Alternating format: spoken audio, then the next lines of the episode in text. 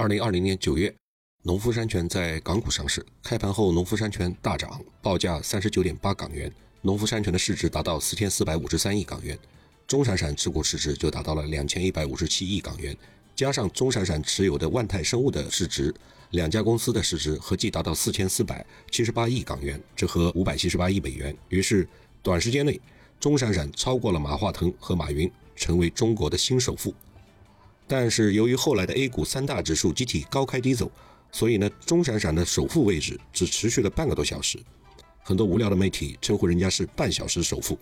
殊不知钟闪闪钟老板的为人非常低调，到了这个层次的企业家是不可能在财富排名上面留太多亿的。所以是和非都是媒体在自说自话而已。虽然网上铺天盖地都是钟闪闪的新闻，大到他的资本版图，小到他的籍贯出身。但这都是各大媒体自己在做资料整合，钟闪闪本人从未接受过任何的采访，农夫山泉呢也从未发出过任何的公告。真正有价值的依据，也就是农夫山泉的那一纸招股说明书而已。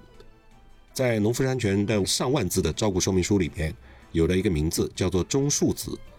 这个名字伴随着钟闪闪之子的说明，显得格外的引人注目，连名字也跟他父亲一样古怪。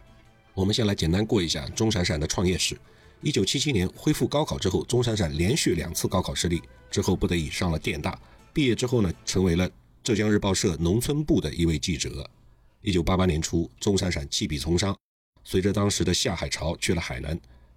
钟闪闪在海南选择的第一个行业是种蘑菇，结果赔得很惨。后来恰逢保健品风潮席卷全国，什么太阳神啊、娃哈哈啊等等做口服液生意的企业，把营业额做到了与当年的海尔、联想不相上下。钟闪闪也想做保健品，但是苦于没有启动资金，于是曲线创业的钟闪闪，在一九九一年成为了娃哈哈在海南和广西的总代理。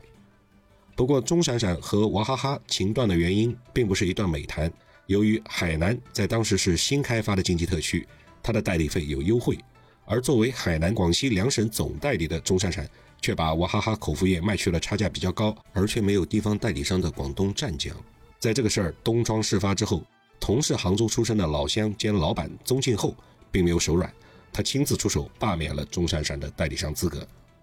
一九九三年，在海南闯荡的钟闪闪，再次偶遇了他的老相识洪梦学。洪梦学这个人呢，曾经是钟闪闪在当记者时期亲自采访过的公有制单位下海经商的典型。钟闪闪还因为写了一篇《洪梦学为啥出走》，被说成是支持挖社会主义墙角。所以钟闪闪后面在海南遇到了洪梦学之后，他们共同创建了养生堂，不是老年人最爱最爱看的那个节目电视节目养生堂，而是想知道亲嘴的味道吗？那个养生堂，这个养生堂捧红了高圆圆，之后又做出了明星产品快乐成长的保健品公司养生堂。养生堂最早的产品是龟鳖丸，钟闪闪的营销加上洪梦学自主研发的冷冻研磨技术，使龟鳖丸在市场上的风头一时无两。保健品行业也没有辜负钟闪闪的苦苦追求，回馈了他一个千万富翁的名号。一九九六年，钟闪闪在千岛湖畔成立了农夫山泉的前身养生堂饮用水公司，专心做起了瓶装水的生意。此时的钟庆后已经把娃哈哈做成了中国民营企业的标杆，伴随着“我的眼里只有你”的广告歌，娃哈哈也成为了瓶装水的市场霸主。钟闪闪在瓶装水行业一战成名，让彼时只把可口可乐当做竞争对手的宗庆后开始重新审视这个被他开除过的代理商，是因为什么呢？是因为成立不到两年的农夫山泉，在一九九八年公然提出纯净水对人体无益这个论点，他无差别的对市面上六十九家纯净水制造商进行了扫射，机枪扫射，所以钟闪闪一下子就成了行业的头号公敌。而后，农夫山泉推出了筹划已久的。大自然的搬运工，这个天然矿物水的产品和营销策略，也就是俗称的矿泉水。对于纯净水和矿泉水到底对人体有益无益，至今其实都讨论不出个所以然来。但是从撇开剂量谈毒性都是耍流氓，以及无益这个有技术含量的措辞上看，农夫山泉只是对同行耍了个小心机。我只是说你无益，我并没有说你有害。这个小心机是对同行耍的，但是消费者是非常非常的买账。